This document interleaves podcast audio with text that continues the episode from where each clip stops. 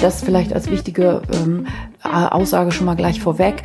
So wie in der ersten Woche, das ist sozusagen die ganz wichtige Übungs- und Lern- und Trainingsphase. Ihr habt das ja noch nie gemacht, also die Erstgebärde unter euch. Und euer Baby kommt raus und hat es auch noch nie gemacht. Und wie das aussieht, wenn zwei Anfänger aufeinandertreffen, das kann man ja auf jedem Tennisplatz super beantworten äh, oder in jedem Tanzkurs, ne, bis das elegant aussieht, dauert das eine Weile und diese erste Zeit ist damit dann oft geprägt von so Zweifeln. Das geht alles vorbei und das wird, und so wie am Anfang bleibt es nicht.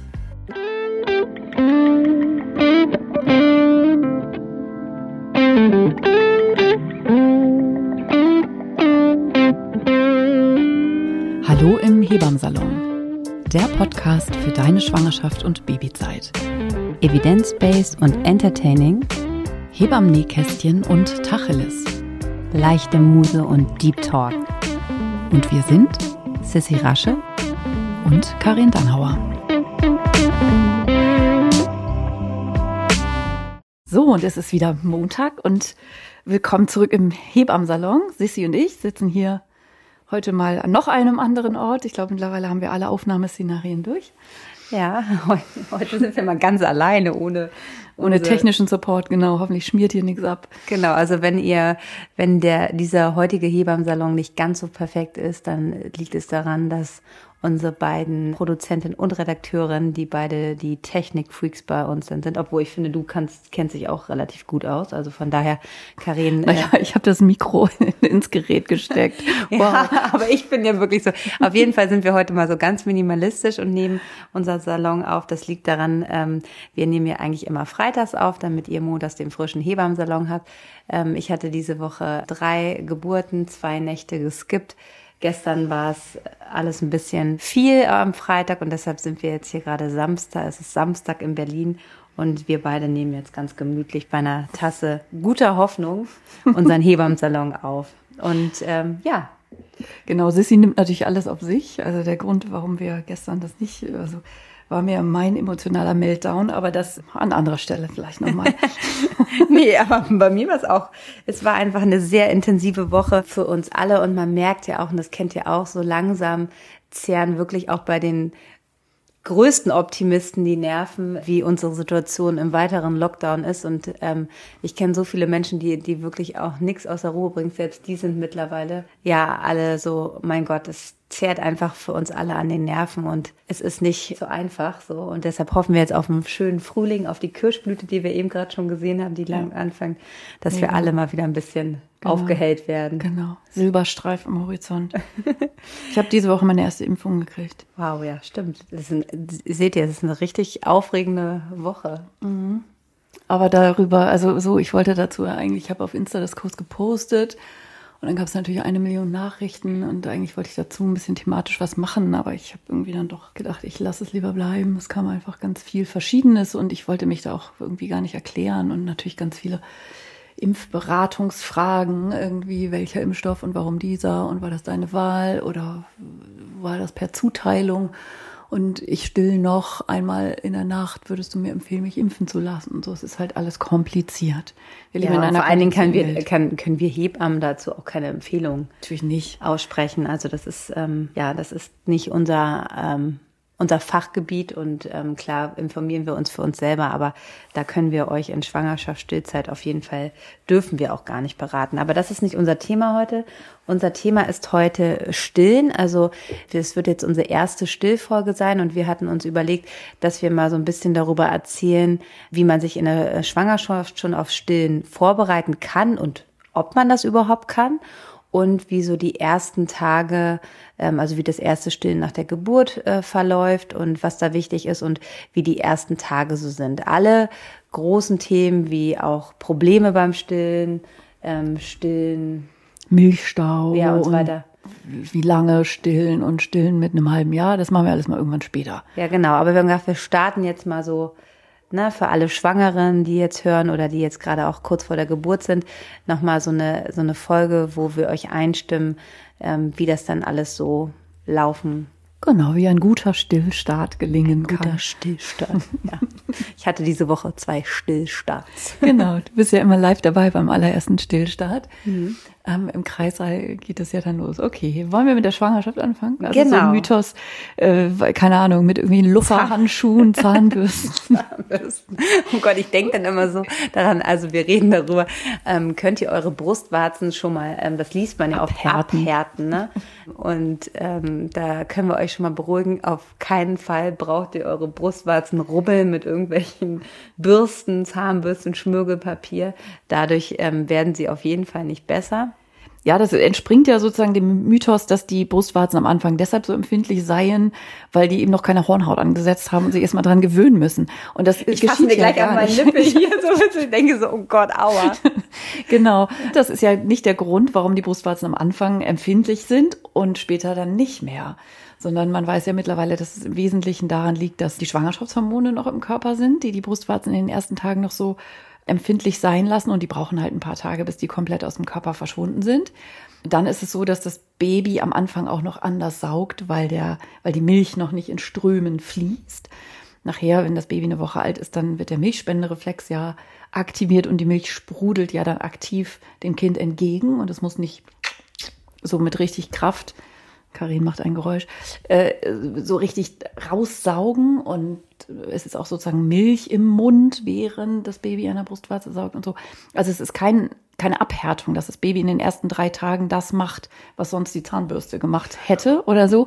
Also don't do this macht wirklich kein Gerubbel an den Brustwarzen ihr macht dann irritiert nur die Haut dann wirklich oder ähm, diese macht sie kaputt einfach Mikroverletzungen genau schon, ne? also das ist ja und da sind ja auch diese Drüsen da diese kleinen Hubbel die da so dran sind diese Montgomery'schen Drüsen spricht ja. man das so aus Montgomery, ja, genau. Montgomery. Drüsen da denke ich immer an Grey's Anatomy du nicht Montgomery wer ist das denn da nochmal na die die die eine äh, Chirurgin heißt sie nicht Mon äh, Montgomery Egal, das ist ja auch nicht das Thema, aber ähm, äh, ich habe da denke da immer an, an, an Grey's Anatomy, aber das sind die Montgomery-Drüsen, ja, auf jeden Fall. Genau, benannt. benannt nach Grey's Anatomy. Das googeln wir gleich nachher nochmal. genau, das können wir euch nochmal runterschreiben. Ja, also ihr müsst eure Brustwarzen nicht abbürzen, das ist schon mal gut. Was aber wichtig ist in der Schwangerschaft ist, wenn ihr in der schwangeren Vorsorge seid mit eurer Hebamme, dann ist es immer wichtig, dass man darüber spricht, ob ihr vielleicht, also dass man sich mal die Brustwarze schon zeigt, vielleicht nicht gerade beim Vorgespräch, aber dann lernt man sich ja näher kennen und dann frage frag ich immer, meine Frage, meine Frage ist immer so, und ich wollte einmal wissen, so wie deine Brustwarzen aussehen. Ich frage immer, werden die Nippel schön hart, wenn du frierst? Ne? Dann weiß man schon, dass es einfach äh, keine Schlupfwarze ist. Ah ja, super Testfrage. Ja, ah. das frage ich immer. Also wenn du, weil ich frage uns ist Brustwarze ganz normal und dann sage sag ich immer, also werden die Nippel schön, äh, wenn du frierst, hast du schön, sieht man die Nippel schön so. Dann weißt du schon mal, dass es da, dass es, weil es gibt natürlich unterschiedliche ähm, Brustwarzenformen, aber ihr müsst auch immer bedenken, euer Baby kennt nur eure und keine andere. Also die kriegen ja nicht im Bauch die unterschiedlichen Nippelformen präsentiert. Ja, also das gehört ja auch zu den Sachen, die man auch nie wieder los wird, wenn jemals was dazu kommentiert hat. Also ich kann mir schon vorstellen, dass, keine Ahnung, so manch 17-jähriges Mädchen sich von ihrem Gynäkologen oder von ihrer Mutter oder aus sonst wem mal angehört hat, oh, deine Brustwarzen, das wird überhaupt übrigens auch mal schwierig. Also das erzählen Frauen mir manchmal schon, dass sie irgendwie ihre eigene Brustwarzenform problematisieren, obwohl sie gar keine Hohlwarzen, selbst die, also mit allen Brustwarzen, um das gleich vorweg, ne, könnt ihr natürlich wunderbar stillen. Ähm, aber das manchmal auch, also die Idee, die ideale Brustwarze sähe so aus wie ein wie ein Nuckel oder wie ein, wie ein Stöpsel sozusagen. Keine einzige Brustwarze sieht ja so aus wie so ein, äh, ne, wie so ein Nuckel auf der Nuckelflasche natürlich. Die Kinder, die, die saugen sich jede Brustwarze perfekt so in ihren Mund rein, äh, wie sie die brauchen. Aber genau, also einmal kurz einen Blick drauf werfen. Genau, einen Blick drauf werfen, wie die Brustwarze ist, weil wenn ihr wirklich ähm, vielleicht etwas flachere Brustwarzen habt oder auch ähm, wirklich so Schlupf- und Hohlwarzen, dann gibt es schon eine Sache in der Schwangerschaft, die man machen kann. Mussen tut man das nicht, aber ich empfehle das immer und habe damit auch wirklich immer sehr gute Erfahrung. Es gibt sogenannte Brustwarzenformer, die trägt man dann halt immer, wenn man zu Hause ist, wo man dann einfach, ähm, dadurch, dass man die trägt, wird die Brustwarze so ein bisschen herausgezogen. Und wenn man das halt über längere Wochen halt macht, ist sie natürlich dann einfach schon ein bisschen besser geformt, so dass das Baby nach der Geburt eure Brustwarze besser fassen kann und den Brustwarzenvorhof. Also das ist eine Sache, die schon nicht verkehrt ist, dass ihr das wisst, wenn ihr vielleicht so eine Brustwarzenform habt und ihr vielleicht keine Hebamme habt oder niemand in der Betreuung, der euch da so unterstützt. Das sind Dinge, die ihr einfach schon vorbereitend machen könnt. Aber da muss man ja auch nicht schrubben, sondern man hat so einen Former, den tut man in den BH. Das arbeitet von ganz alleine und ihr werdet sehen, wenn ihr das ein paar Wochen macht, wie sich ähm, die Brustwarze verändert und das ähm, das sind so diese Dinger aus Plastik mit diesem Loch in der Mitte, ne? Genau, das verwechselt man, man oft auch mit den Milchauffangsschalen. Genau, genau. Ja. Da gibt es zwei unterschiedliche ähm, und es gibt einmal einen Brustwarzenformer und einmal die, ähm, die man dann nachher später braucht, wenn man stillt. Die Auffangschalen, wenn ihr zum Beispiel an der einen Seite anlegt und auf der anderen Seite es läuft, dann kann man diese kostbare Muttermilch einfach auffangen und die dann halt für viele Sachen benutzen. Mhm. Also ich bin ja eher so der Minimalist. Ich benutze die Dinger wirklich ganz selten, aber ich glaube, das kann man sich, sowas ist ja für, für so einen Podcast auch immer so schwer zu zeigen. Ähm, da gibt's auf YouTube bestimmt Sachen, wir können ja nochmal gucken und dann verlinken wir euch nochmal was in den Show Notes, dass man nochmal was angucken kann dazu, wie die ja. aussehen und wie eine Brustwarze vorher, nachher aussieht ja. oder so. Vielleicht findet man ja. Ich hatte, ich habe einfach so ein paar, ein paar, Frauen, so die mir jetzt einfallen über die letzten elf Jahre und ich hatte eine und da haben wir es immer gemacht. Es hat einfach super mhm. Und ähm, ja, aber das ist ganz wichtig, dass man in der Schwangerschaft schon einmal, auch wenn ihr vielleicht ähm, Implantate habt, ne? Mhm. Das ist ja auch nochmal so eine wichtige Sache. Also habe ich auch nicht selten. Ich habe viele Frauen, auch die Brustimplantate. Ähm, ja, ja, ich, ich lache nur deshalb, weil ich, da muss ich mal kurz eine Geschichte erzählen. Ich, ich habe mal eine Frau, ich war gerade ganz, ganz ernst, süße, ja. entschuldige, wenn ich dich da jetzt unterbreche, eine ganz süße Frau und sie war keine deutsche Frau. Ich sage jetzt hier irgendwie gar nichts, nicht, dass irgendwas noch zurückverfolgt werden kann. Und die haben sich ganz spontan bei mir angemeldet. Es waren irgendwie Freunde von Freunden von Freunden, wie das so manchmal so ist. Eigentlich war ich natürlich voll. Und dann habe ich sie eben nicht zu einem Vorgespräch, wie man das so üblicherweise macht, irgendwie gesehen, sondern habe sie das erste Mal, habe das erste Mal ihre Brüste gesehen und gefühlt drei Tage nach der Geburt. Und dann sagte sie, oh, ich kenne die Geschichte so prall und so. Und dann habe ich so getastet und gesagt, oh, da zahlen ja andere Leute viel Geld für. Und dann sagte sie, habe ich auch. Ja. ne, weil so typisch nach einem Milchanschuss, da kommen wir gleich noch zu, ist ja wirklich dieses runde, pralle Brüste. Und die, sie hatte sozusagen beides in diesem Fall. Sie hatte Implantate und sie hatte einen Milchanschuss. Hm, das ist dann schon auch immer, also wenn ihr Implantate haben solltet, ist es auch immer wichtig, das vorher einmal abzusprechen. Aber es habt ihr meistens, wenn ihr die gelegt bekommen habt, klärt man das ja schon mit dem Chirurgen, dass man das entweder stillfreundlich haben möchte. Und das gibt's ja heute kaum auch noch ja. anders. Ne? Also ja. heute wird meistens ja Milchgang erhaltend operiert, mhm. auch bei anderen OPs, auch bei Reduktionsplastiken. Mhm oder eben bei anderen OPs, wenn ihr mal eine Probeentnahme oder auch nach Krebs, ne, dass man heute meistens so operiert, dass die Milchgänge äh, und die Anschlüsse an die Brustwarze sozusagen. Äh, Aber das sind natürlich wichtige Informationen, ja. die man vorher einmal klären will, weil es kann natürlich manchmal sein, dass es, ich habe es eher bei Redukt, also wenn man Geburtsverkleinerung hat, hatte ich das schon öfter, dass es dann halt nicht so ideal mhm. funktioniert hat. Also das ist schon immer ähm, und generell auch die Brust einmal angucken, weil es gibt wirklich eigentlich nur, hast du eine Prozentzahl, ich glaube vier, also ich, ich mir war es mal so, dass ich im Kopf habe, dass, dass eigentlich alle, also circa vier Prozent wirklich aus anatomischen Gründen nicht stillen können. Mhm, Finde ich schon hochgegriffen. Also du meinst aus anatomischen Gründen nicht stillen können, da sind die OPs mit, mit drin? OPs oder auch, es gibt ja auch Frauen, ähm, das hatte ich auch schon, mit wirklich zu wenig Brustdrüsengewebe. Ja, ja. Und ich habe zwei Stillberaterinnen hier in Berlin, mit denen ich schon jahrelang zusammenarbeite, die mir erklärt haben, gerade es gibt so eine, eine Altersklasse, einen Jahrgang, da wurden, äh, das haben sie so beobachtet in Eigenstudie, wurden bestimmte Medikamente äh, gegeben. Also und dann ah. haben die, die Mütter das genommen und waren schwanger und da haben sich sozusagen, da kann man daraus äh, ausmachen, dass die zu wenig Brustdrüsengewebe gebildet haben. In, das heißt, mhm, als Embryonen in ja, ihrer genau. eigenen Schwangerschaft. Ja, abgefahren.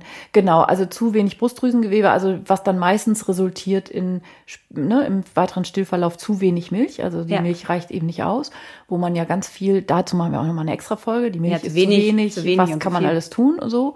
Ähm, und wenn zu wenig Brustdrüsengewebe angelegt ist, dann kann das ein Grund sein, dass man mhm. zu Aber ich glaube, da hatten die halt irgendwie so vier Prozent, also das könnte man ja. jetzt nochmal nachlesen, aber es können eigentlich wirklich fast alle Frauen stillen. Ähm, es sind halt einfach immer nur die Umstände, ja. die dann eher das Stillmanagement ist halt einfach nicht ideal, die dann dazu führen, dass Frauen nicht stillen. Also aber eigentlich bringt ihr erstmal alles mit. Das heißt, eure perfekte Brust und Warze ist perfekt für euer perfektes Baby. Also deshalb, das ist erstmal so die Grundvoraussetzung ja. in der Schwangerschaft. Was ich aber noch ganz gut finde, ist, dass man sich, ähm, wenn man, äh, man macht sich natürlich schon Gedanken darüber, wie soll das Stillen aussehen. Viele Frauen wissen auch immer schon ganz am Anfang, wie lange sie stillen wollen. Mhm. Das finde ich auch immer sehr amüsant. Ähm, weil Halbes Jahr voll und zum ersten Geburtstag abstillen. Lass genau. mich warten. Ja, genau. wir, wir lachen jetzt so, ho, ho, ho, so wir Hebammen untereinander. Ja. Also die Schwangeren unter euch, die gesagt haben, äh, ja, ehrlich gesagt, genau so habe ich mir das gedacht. ne, ihr seid in guter Gesellschaft. Ja, und dass ihr halt einfach da auch ähm, euch gar nicht so unter Druck setzt, sondern das erstmal auf euch zukommen lasst, weil ihr werdet merken, vielleicht habt ihr äh, bringt euch das Stillen einfach total viel Freude und ihr genießt das so sehr, dass ihr auch vielleicht weit über hinaus über den ersten Geburtstag stillen werdet.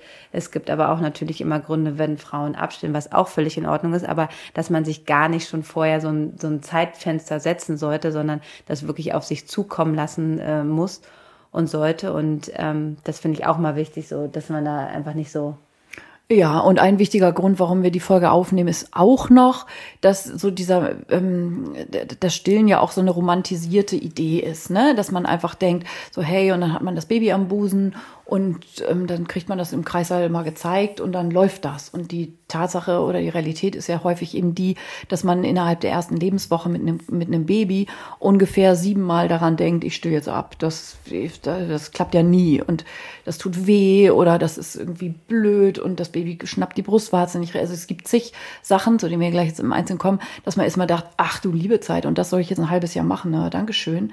Ähm, aber das vielleicht als wichtige ähm, Aussage schon mal gleich vorweg. So wie in der ersten Woche, das ist sozusagen die ganz wichtige Übungs- und Lern- und Trainingsphase. Ihr habt das ja noch nie gemacht, also die Erstgebärde unter euch. Und euer Baby kommt raus und hat es auch noch nie gemacht. Und da treffen dann zwei Anfänger aufeinander. Und wie das aussieht, wenn zwei Anfänger aufeinandertreffen, das kann man ja auf jedem Tennisplatz super beantworten äh, oder in jedem Tanzkurs, ne, bis das elegant aussieht, dauert das eine Weile. Und diese erste Zeit ist damit dann oft geprägt von so Zweifeln. So, ich kann das nicht, alle können stillen, nur ich nicht. Und meine Mutter konnte schon nicht. Und mein Baby nimmt ab und, und so. Und dass die Hebamme dann immer daneben sitzt und cool bleibt und sagt, du machst es super, das geht alles vorbei und das wird und du wirst wunderbar stillen können und so wie am Anfang bleibt es nicht. Ja, aber es braucht halt Zeit und da ähm, verweisen wir nochmal auf die Wochenbettfolge, weil Stillen ist natürlich in den ersten Tagen, wie Karina es gerade schon gesagt, sehr intensiv und es kann auch einfach mal wirklich gut das ganze Wochenbett dauern, bis das wirklich eingespielt ist. Ne? Das sind dann, das sind eher die Sonderfälle oder wo man wirklich ähm, auch Stillprobleme hat, aber äh, man sollte sich wirklich auch diese Zeit nehmen. Und ähm, ja, deshalb braucht man auch ein vernünftiges Wochenbett, damit ihr Ruhe und ähm, viel Zeit da, äh, damit verbringen könnt, euer Baby zu stillen, weil ihr beide äh, müsst das lernen. Und ähm, ich wollte nur mal hinzufügen, dass halt nicht nur beim ersten Kind, wo man so blutiger Anfänger ist, dass auch Frauen, die das zweite oder dritte Kind, die vielleicht ja. schon erfolgreich ein Kind gestillt haben, ähm, dann kommt ja wieder ein Anfänger dazu. Absolut. Die sind dann vielleicht schon eingespielter, weil sie wissen, wie es funktioniert, aber es gibt halt Babys, die sich dann halt, die sehr speziell sind und ähm, wo das dann auch mal dauert. Also ich glaube, da können auch die vielleicht mehr Gebärenden, die hier zuhören, äh, eine Geschichte von singen, dass wirklich jedes Kind unterschiedlich ist und dass eine erfolgreiche Stillbeziehung natürlich schon mal einen Grundstein für die nächste Stillbeziehung setzt, aber es gibt halt auch Spezialisten unter den Babys. Ja, voll. Und man hat das ja auch im Körper irgendwie, ne? Also am Anfang wünscht man sich ja irgendwie drei Arme mindestens. Der eine, um den Busen zu halten, um das Baby festzuhalten und um irgendwie, ne, welche Stillkissen ohne irgendwelche thronende, also ne, Aufbauten, da irgendwie traut man sich nicht aus dem Haus und so. Und beim zweiten ist es schon irgendwie so, ja, wie man so sagt, Fahrradfahren verlernt man, also ne, man hat es so im Körper so, ne, dass man einfach zack, so ein Kind andockt. Das finde ich ja auch immer wieder erstaunlich, wenn man Frauen betreut, die offenkundig aus Kulturen stammen, wo so dieses Frauen stillen und wie geht das sozusagen im Erleben, ja. im Permanenten, sei es mit Geschwisterkindern oder einfach weil das öffentliche Stillen oder im Familienraum zu stillen oder so einfach so ein, so ein, so ein, so ein visuelles Beispiel einfach ist. Ähm, das finde ich auch immer wieder erstaunlich, wie sozusagen, so wie, wie in unserer Kultur ja sowohl das Gebären als auch das Stillen ja gar nicht lernen by doing, also ne, wir ähm, dass man die Frau nicht sieht. Deshalb genau. ist es genau. auch eigentlich eine gute kein äh, Kulturgut in dieser Weise, was genau, weitergegeben wird. Ein guter Tipp von dir, dass man, dass ihr euch vielleicht auch in eurer Schwangerschaft schon einfach mal, wenn ihr eine Freundin habt, die stillt, guckt euch das doch mal an, ja. setzt euch doch mal daneben, beobachtet das so ein bisschen. Also einfach so dieses positive Einstellen auch auf ähm, eure Stillbeziehung und generell, wie auch bei den Geburtsgeschichten ist, hört euch gute mhm. Stillgeschichten an. Na klar kann man ja sagen, ja auch wir haben am Anfang hart dafür gearbeitet, aber dann wurde es einfach richtig gut und äh, ja, ist ja so. Voll. Ich, ich kann mich an eine Nacht erinnern, nachts um drei, wahrscheinlich so am vierten oder fünften Wochenbettstag mit meiner ersten Tochter, wo ich dann gesagt habe, Michael, geh runter zum Auto, zu meiner Hebammentasche und hol mir ein Stillhütchen da raus. Also natürlich, ich meine, wir Hebammen sind ja auch, also klar. ja, also das heißt, positive ähm, Inspiration zum Stillen, das tut auf jeden Fall gut. Ihr müsst für eure Stillbeziehung eigentlich nichts zu Hause haben und wir empfehlen euch auch, also es gibt, ähm, dass man sich vielleicht, ähm, also ich spreche jetzt so ich habe immer so alles für meine Frauen dabei, aber ich meine nur, ähm, wir reden jetzt ja nicht immer von uns und wie wir arbeiten, sondern einfach für die Allgemeinheit. Es ist schon mal gut, vielleicht zu wissen, ähm, welche Apotheke um die Ecke auch ähm, Brustpumpen, weil manchmal braucht man einfach eine Pumpe, aus welchen Gründen auch immer, dass man sich schon mal informiert, wo es das vielleicht in eurer Stadt gibt und wo man die mieten kann, wo man das, wie schnell man das auch bekommt. Und das finde ich immer ganz gut, wenn man das schon weiß. Äh, in Berlin gibt es hier einen super Service also eigentlich hat hier jede äh, große Apotheke, kann man Pumpen mieten. Das heißt, ihr müsst euch keine kaufen. Und das finde ich auch schon mal äh, wichtig, weil ähm, am Anfang braucht ihr keine Pumpe und für alle die, die dann zum Beispiel, die nachher vielleicht ähm, arbeiten mit Baby und stillen wollen, die brauchen natürlich nachher im Laufe der Zeit eine Pumpe. Aber auch da würde ich erstmal gucken, ähm, dass man die erstmal, die Babys erstmal kommen, weil eine Pumpe kann man immer ganz schnell kaufen. Das ist ein Mausklick entfernt. Also, dass man, ihr müsst in der Schwangerschaft noch nicht dieses Still-Equipment für die Zeit danach, wie ihr das machen wollt, kaufen. Das finde ich wichtig, weil man muss ja erstmal gucken, wie funktioniert überhaupt das Stillen, mhm. bevor man sich so viele teure ähm, Sachen kauft. Ja, absolut. Genauso alles mögliche Equipment womöglich noch mit äh, Ausdampf, Sterilisator und mit, äh, was weiß ich, 97 ja. Flaschen und so. Genau, also eigentlich braucht ihr zum Stillen wirklich erstmal. Nee, also ihr solltet eigentlich gar nichts zu Hause haben. Eigentlich braucht auch keine Flaschen zu Hause haben. Ihr braucht auch keine Muttermilchersatznahrung zu Hause haben. Ich meine, in jeder Stadt äh, gibt es rund um die Uhr eigentlich so, dass man da immer, wenn man auch im Notfall was braucht, was kommt, weil das, das verleitet halt dann auch immer so. Also da solltet ihr eigentlich nichts zu Hause haben. So, das ist zumal auf die Schwangerschaft. Eins fällt mir noch ein zur Schwangerschaft. Ähm, das betrifft immerhin 10 Prozent, also die anderen 90 können weghören, ähm, ist das Kolostrum einsammeln am Ende der Schwangerschaft bei Frauen, die einen Schwangerschaftsdiabetes haben. Kolostrum ist diese Vormilch, die ja schon in der Schwangerschaft gebildet wird. Und das ist so, so der, der neue Trend sozusagen, dass man weiß und gelernt hat, dass äh, Babys nach einem Schwangerschaftsdiabetes dazu neigen, schneller zu unterzuckern. Das ist sozusagen das größere, größte Problem von kaum Problemen, die Kinder heutzutage, weil man den Schwangerschaftsdiabetes ja früher kennt, haben können in den ersten Tagen. Und dass das Kolostrum, also die Vormilch, die Kinder sehr effektiv davor schützt. Und hier in Berlin gibt es eine Klinik, die sich da relativ in der Forschung da auch irgendwie umguckt und so.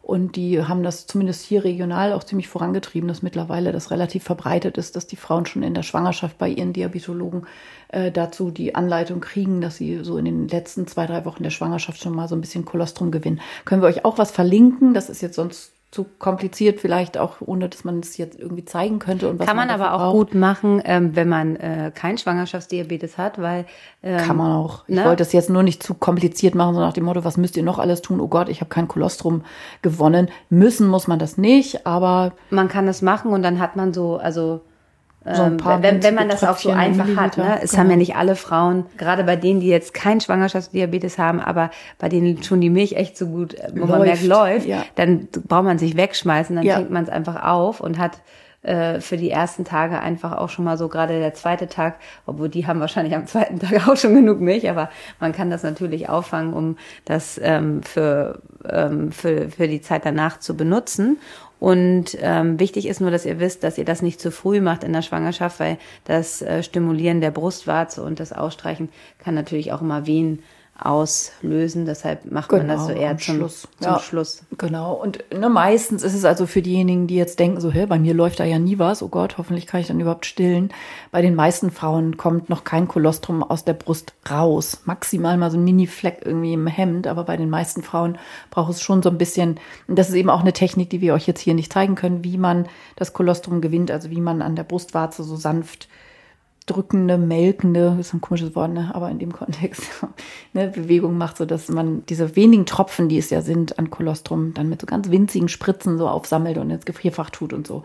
Da ähm, tun wir euch noch Das mal ist, Links ist in die schon eigentlich äh, ein ganz guter Vergleich, weil ich ähm, habe noch nie eine Kuh gemelkt, aber ich weiß, alle, die das schon mal gemacht, ha- gemacht haben, sagen, das ist sehr schwierig. Ja, Ne? das Und- ist nicht einfach nur so. nicht drücken, Mhm, sondern genau. das ist ja eine bestimmte, So eine- und das ist ja schon bei der Brustwarze Ja, auch so, ja. dass er nicht einfach die, die Warze an sich vorne zusammendrückt, ja. sondern dass sie das wirklich zurückzieht bis zum Warzenvorf und dann geht ihr in so einer schwungvollen Ja, Bewegung genau, und so. von hinten nach vorne Wellenartiges. ja, sch- ähm, wird das dann ausgestrichen. Ne? Also das ist so, und so kann man auch ohne Pumpe später eigentlich seine Mhm. Brust optimal entleeren. Bei mir war das immer viel effektiver als eine Milchpumpe. Ich konnte nicht so gut abpumpen, aber wenn ich mit der Hand ausgestrichen habe, war es halt super. Ah, echt? Ah, guck, guck. Ja. Bei mir war es umgekehrt. Ich konnte relativ gut pumpen, aber das Handausstreichen hat bei mir nicht so Siehst du, hingehauen. Die Individualität hier gerade wieder, hier ne? Siehst du?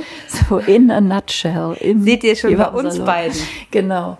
Und ich finde sowieso, also ich will jetzt hier nicht irgendwie auf YouTube-Videos rumhacken, aber ich finde es auch, also es gibt so zwei Videos, die ich immer auf Instagram so regelmäßig immer mal verlinke und mindestens dreimal in der Woche danach gefragt werde, oh, kannst du mir den Link nochmal schicken? Das Von diesen- rein, das, das ist super, das eine Video, was. Da kann man das so richtig schön sehen, Genau. wie das ausstreicht. Ja, und wie man ein Baby anlegt. Das sind zwei Videos, die sind beide von der Global Medical Health oder umgekehrt Global Health, ja, Glo Global Medical Health. Also die sind ursprünglich mal gedreht worden für die Entwicklungshilfe. Und die sind ganz toll. Die sind Mega mittlerweile in alle möglichen Weltsprachen übersetzt. Ich verlinke die immer im amerikanischen Original, weil es einfach irgendwie, ich finde das also genauso wie ich Filme auch im Original gucke. Und ähm, genau, das sind zwei kleine Folgen, sind zehn Minuten lang oder so, wo man einmal sieht, äh, ein Baby richtig anlegen, also How to Attach a Baby at Mama's Breast oder so heißt, heißt die. Und dann gibt es noch ähm, so äh, äh, Against Sore Nipples, also gegen. Ja, gegen die zeigen ganz schön ähm, das asymmetrische Anlegen dort, wie man Ja. halt äh, das Baby richtig an die Brust äh, legt, um halt, ähm, wie Karin gerade gesagt hat, wunde Brustwarzen vermeidet. Und das ist super, wenn man das in der Schwangerschaft schon mal anguckt. Also, Ja. ne, weil damit man irgendwie so ein Bild hat und denkt so, ah, okay, das heißt, also weil es Asymmetrisch. oder das heißt, das Baby soll viel von der Brustwarze im Mund haben. Was ist denn viel, wenn man Hm. Ja, weil dann auch einige immer denken, man muss die komplette, also und das kommt ja eben auch drauf Auf an, wie groß der der, der, Warzenvorhof- Warzenvorhof ist. Ne? Wenn der so groß ist wie eine Untertasse oder sowas, dann kriegt so ein Baby das nicht in den Mund. Aber es gibt ja auch ganz min, mini kleine Warzenvorhöfe, wo ein Kind noch drüber hinaus seine Lippen rüber stülpt, so, ne? Aber da sieht man das total gut. Da sieht man, wie die Unterlippe ausgestülpt sein soll und auch so animiert mit so Zeichnungen. Aha, aha. Super äh, hilfreich. Da ist echt so mancher Aha-Effekt und so mancher Groschen, der da klickt, dass man mal einmal richtig im Detail sieht, wie ein Baby richtig an die Brust angelegt werden kann. Finde ich toll, das in der Schwangerschaft schon mal ähm, anzugucken. Und das kriegt ihr in unsere Shownotes. Auf jeden Fall. Ähm, genau, Schwangerschaft, Vorbereitung haben wir mit euch durch. Was vielleicht nochmal wichtig ist, dass es ganz natürlich ist, dass eure Brustwarze sich in der Schwangerschaft verändert. Ähm, die wird ähm, dunkler, ne? Also ihr werdet das merken, so immer sagen, oh, ich hatte so kleine und die Nippel werden einfach größer. Das macht euer Körper durch die Hormonumstellung von ganz alleine. Und Genau, das ist Schamlippen und Nippel werden größer. größer und dunkler. Und ihr müsst es auch einfach wissen, ähm, dass das ist einfach auch so, dass das Baby kann nur so dieses Schwarz-Weiß sehen am Anfang. Und so kann es einfach ähm, euer Nippel gut sehen. Deshalb ist der so viel dunkler. Und dann weiß das Baby ganz genau nach der Geburt, wo es hin muss, wenn es dann ähm, versucht zur Brust zu kommen. Und deshalb habt ihr so dunkle Brustwarzen. Also das ist alles richtig und das wird danach auch wieder anders aussehen. Genau, also Kontraste findet euer Baby super. Deshalb guckt es auch, keine Ahnung, Streifenpullis so gerne an dann später und Also Auffasertapeten, dieses, also alles. dieses ne? hell-dunkel, wenn es dann, dann das mögen die gerne. So, und jetzt kommen wir, ähm, Erst ein, ein Kreissaal, ne? ja, oder zu Hause oder wo auch immer ihr ihr Baby, euer Baby bekommt. Der Großteil von euch wahrscheinlich eher äh, im Krankenhaus. Aber natürlich gibt es Geburtshausgeburten, Hausgeburten, haben wir auch schon drüber gesprochen. Was jetzt wichtig ist, ist, dass wir in dieser heutigen Folge über ein gesundes Neugeborenes sprechen. Ein Neugeborenes, was zwischen der 37. und 42. Schwangerschaftswoche zur Welt kommt. Wir reden heute nicht über Frühchen.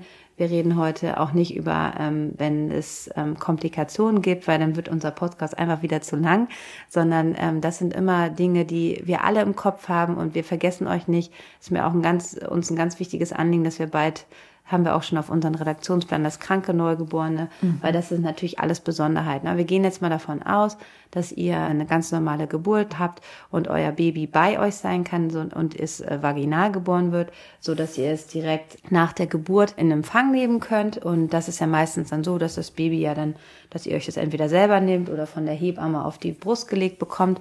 Und dann soll es da auch im besten Fall erstmal bleiben. Genau, also dass wirklich diese, dieser Hautkontakt äh, auch ununterbrochen und ungestört wird, weil das Baby ja mit so, ähm, es landet auf dieser Welt und deshalb landet es auf seinem kleinen Planeten erstmal, nämlich auf der Mama. Und da soll es auch erstmal äh, sich an diese Welt hier draußen ähm, akklimatisieren können. Und am besten, und so wünschen wir uns das halt, ähm, ist, dass das Kind auch wirklich erstmal so volle zwei Stunden einfach Zeit zum Bonding hat bei euch auf der Brust und dann nicht gestört wird. Deshalb ist es immer so süß, wenn mich immer alle gleich fragen, und wie schwer ist es denn jetzt, wie lang und wie Keine groß? Ahnung. Ich so, ihr Lieben, sage ich immer so, ich habe das jetzt mal kurz in die Hand genommen, ich kann eine Schätzung eingeben, das ist auf jeden Fall eine, ein zartes Wesen oder mhm. ein bisschen schwerer vielleicht. Aber ähm, das ist wirklich, ähm, wenn es dem Kind, wenn es eurem Baby gut geht, dann ist es überhaupt überhaupt nicht notwendig, ähm, das erstmal anzugucken, wie schwer es und wie groß es ist, weil das können wir alles äh, später machen, wenn ihr wirklich ausführlich mit dem gekuschelt habt, dieses Bonding gemacht habt. Das heißt, ähm, bei mir passiert eigentlich in den ersten zwei Stunden erstmal gar nichts. Ihr könnt auch sozusagen eure Plazenta, die Nachgeburtsperiode, die ja dann noch da ist, die ganz wichtig ist. Also die Geburt ist mit der Geburt des Kindes nicht abgeschlossen, sondern ihr bekommt euer Baby, aber ihr könnt trotzdem eure Plazenta äh, in der Position bekommen ähm, mit eurem Baby auf dem Bauch. Und ähm, auch wenn ihr vielleicht genäht werden müsst, wenn ihr eine Geburtsverletzung habt, das kann alles ungestört äh, gemacht werden. Ähm, also ihr müsst dann natürlich für die Frau, die muss natürlich ein bisschen äh, zur Naht müssen wir euch in eine bestimmte Position bringen, dass man das alles in Ruhe machen kann. Aber es gibt keinen Grund, sozusagen das Baby von euch zu trennen. Und das ist eigentlich Ziel eines jeden Geburtshelfers, weil wir mittlerweile wissen, das war früher anders, ich gebe gleich das Wort mal wieder an Karin, ähm, dass das so wichtig ist, na, das Baby schreit einmal kurz nach der Geburt, dann wird, früher wurden die ja Früher mit dem Klaps auf dem Hintern oder was? Genau. Also, müssen ja noch nicht mal schreien. Viele, also, die meisten schreien. Die sind genau, also irgendwann schreien sie einmal mhm. kurz, damit sie halt einfach wirklich einmal so, und das wünscht man sich auch immer, dass man, man stimuliert ja die Babys auch so ein bisschen, dass sie halt wirklich einmal, wenn man merkt, die sind noch nicht, einige, wenn die rauskommen, die brauchen wirklich einen Moment, die vergessen dann zu atmen und dann kitzelt man die so ein bisschen wirklich, also nicht kitzelt man, sondern man massiert so die Füße und man hüllt sie in warme Tücher, damit sie dann wirklich einmal so schreien dann werden die Lungen schön frei und dann sind sie bei euch auf der Brust und dann sind die auch eigentlich immer erstmal zufrieden und machen erstmal gar nichts. Ja, und einige Babys schreien auch trotzdem nicht und atmen, oder? Müssen die schreien, um die.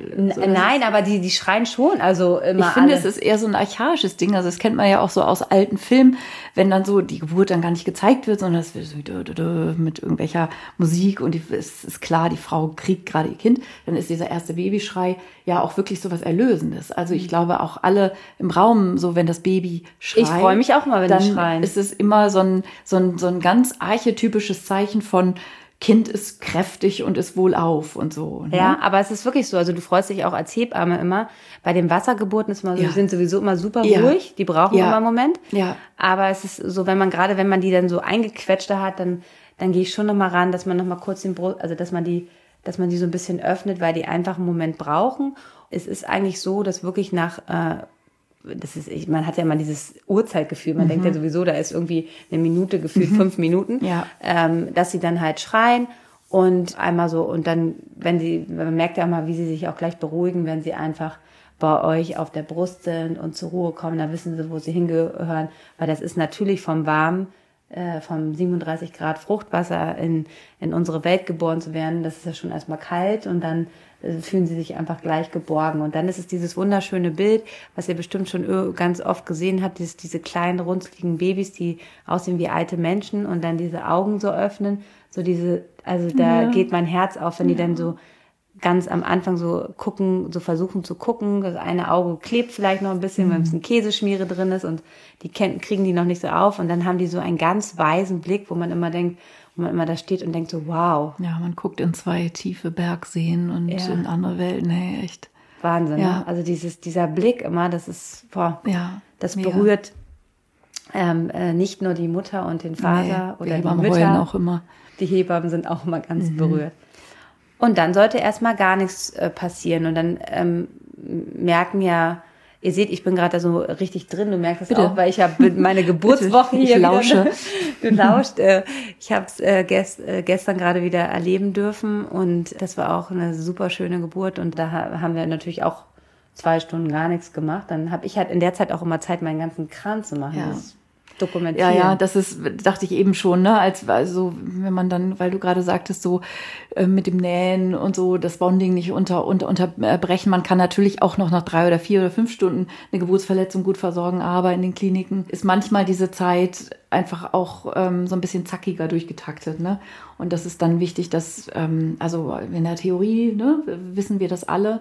Und in der Praxis ist es dann manchmal so, dass man vielleicht auch einmal drum bitten muss, das würden wir euch an der Stelle auch ruhig nochmal raten. Ne? Es ist nicht notwendig, dass nur damit im Computer jetzt irgendwelche Daten gehackt werden. Aber bei der Naht finde ich immer selber kind auch nach so. 20 Minuten gewogen ist oder nee. so. Das meine ich damit. Nee, genau. Das könnt ihr so sagen, dass ihr erstmal eure Sachen machen wollt. Das ist das, da haben auch die meisten Verständnis für. Ja, so. natürlich. Ne? Aber wenn der Kreißsaal voll läuft und schon zwei Frauen in der Umlaufbahn da irgendwie sind, die auf den Kreißsaal warten, es kann einfach auch in dieser ersten Zeit mal sein, dass es nicht ganz so gemütlich und so kuschelig ist, wie wir das jetzt hier im Idealfall erzählen. Und auch das, darauf wollte ich eigentlich hinaus, ist es eben nicht so, dass damit der Geburtsbeginn, ähm, der Stillbeginn, die, das Ankommen sozusagen für alle Zeiten gestört ist oder sowas. Ne? Das kann man alles nachholen. Ja, das ist ja schon manchmal, dass, dass, dass, wenn es eben nicht wunschgemäß ist, dass man im Nachhinein so traurig darüber ist, was einem entgangen ist oder dass man dann sich vorstellt, wenn es ideal gewesen wäre, dann hätten wir es vielleicht einfacher gehabt und so. Also, dass manchmal das Leben eben auch anders spielt, als man sich das in einer idealen Welt sozusagen so ausdenken oder wünschen würde. So, das wollte ich einfach nur noch mal da so Auf jeden Fall. Ähm, und wenn das Kind einmal kurz von der Hebamme auf die Waage gelegt wird und euch wieder zurückgegeben wird, mhm. dann könnt ihr ja auch weiter bonden, weil sie vielleicht das schon einfach in den Computer eingeben muss. Das ist dann auch okay. Aber wenn es halt Zeit ist und ähm, ich persönlich finde es immer auch wenn die Naht, also wenn man wirklich Geburtsverletzungen hat, dass man das dann auch nicht noch drei Stunden macht, weil man ist noch so ein bisschen, ne, Adrenalin ist hoch.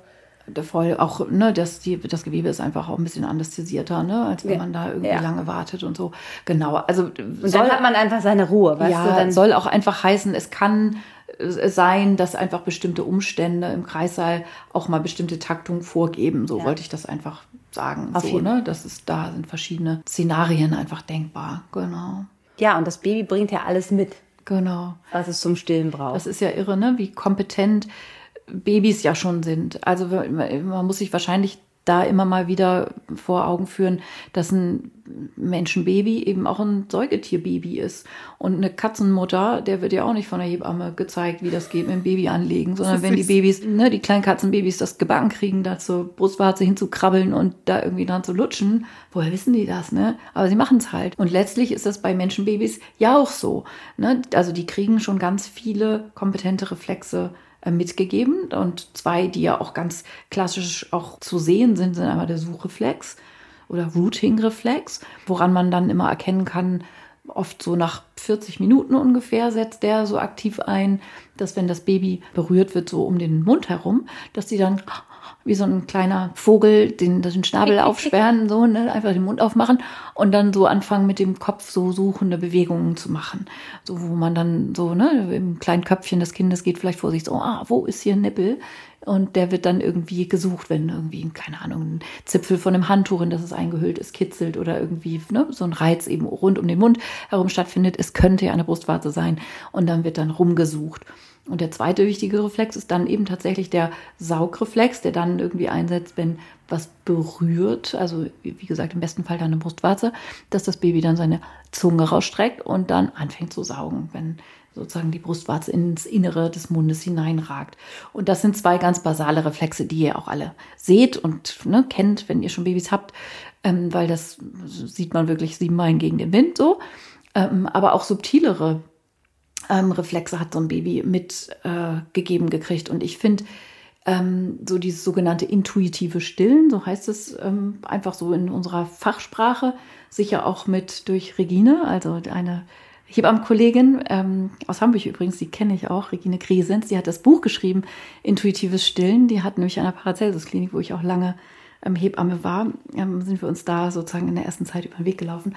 Und die hat das, dieses Wort nochmal so geprägt und intuitives Stillen und tatsächlich nochmal deutlich gemacht, ähm, wie wenig es eigentlich braucht, dass man so ein Baby, dass es so ein Baby an die Brust findet. Also so in dieser ersten Lebensstunde, wir haben uns das eben nochmal genau äh, gemeinsam angeguckt, Sissi und ich, ne, wie sozusagen so innerhalb von wenigen Minuten das Baby hier ankommt, sich entfaltet und dann auch schon Anstalten macht.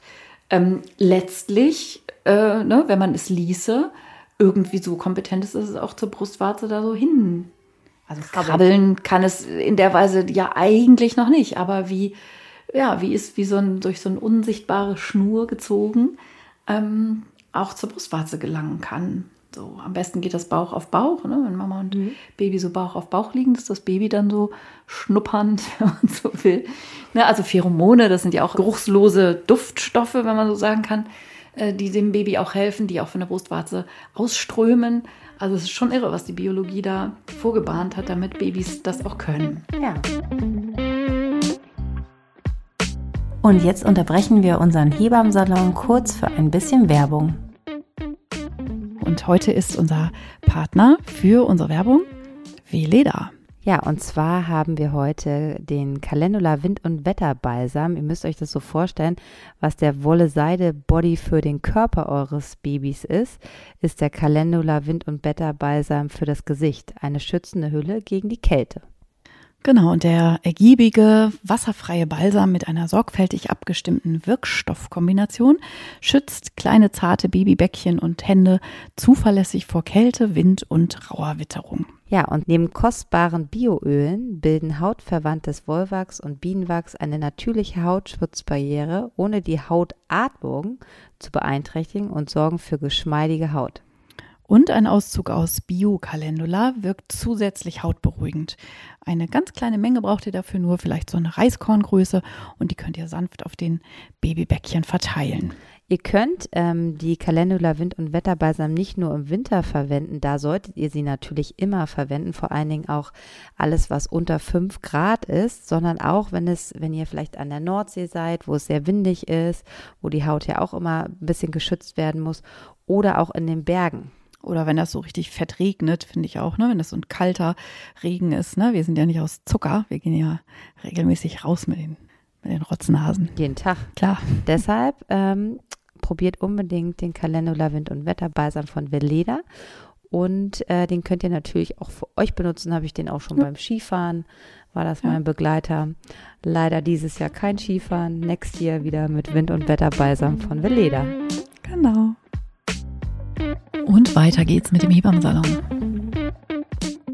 Und äh, wir haben irgendwie vorher jetzt eben schon, also wir reden ja kurz mal zehn Minuten, bevor wir hier loslegen, das Mikro anmachen, so was wollen wir heute erzählen. Und da ähm, fand ich es auch, ne, also so dieses, wie haben wir das denn mit unseren eigenen Kindern gemacht oder wie machen wir das auch im Kreissaal?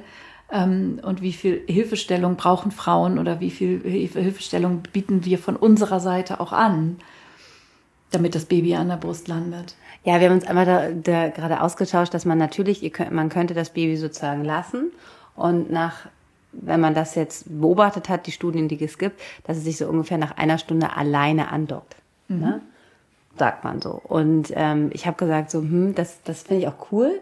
Aber ich habe jetzt mit meinen drei Kindern, du mit deinen beiden, ähm, ne, also ich habe die, wenn die dann da so auf mir lagen und gemerkt haben, die haben gesucht, dann habe ich die halt angelegt. Ne? Also, dass man das ja auch intuitiv macht. Mhm. Also, dass man die dann einfach an die Brust legen ja. will. Also, ich finde, das ist ja auch was ja. ganz, was mein Bauchgefühl ja. mir sagt, dass ich mein Baby halt an die Brust legen will. Und ähm, es gibt halt ähm, äh, Situationen im Kreis, da, da da, da lasse ich die, da kommen die das ganz alleine, aber dann merke ich auch so nach einer Stunde, die brauchen einfach ein bisschen Hilfestellung, einfach mhm ähm, sei es dann, dass ich der Mutter einfach den Arm bequemer, ne, dass mhm. sie einfach gut liegt, ja. dass der Arm gut gestützt ist, weil ich möchte immer, dass sie direkt nach der Geburt in Rückenlage ähm, bleiben und sich nicht auf die Seite drehen. Das hat bei mir einen ganz einfachen Grund, dass die Gebärmutter soll sich sozusagen nicht außerhalb des Körpers befinden. Wenn ihr euch die Seite direkt nach der Geburt legt, die ist ja noch ganz groß und die ist ja am Bändern aufgehangen und wenn die so seitlich sind, dann müsst die noch mehr arbeiten, um sich halt ähm, gerade die ersten Stunden nach der Geburt um diese Blutstillung, ne, von der Plazentahaftstellung.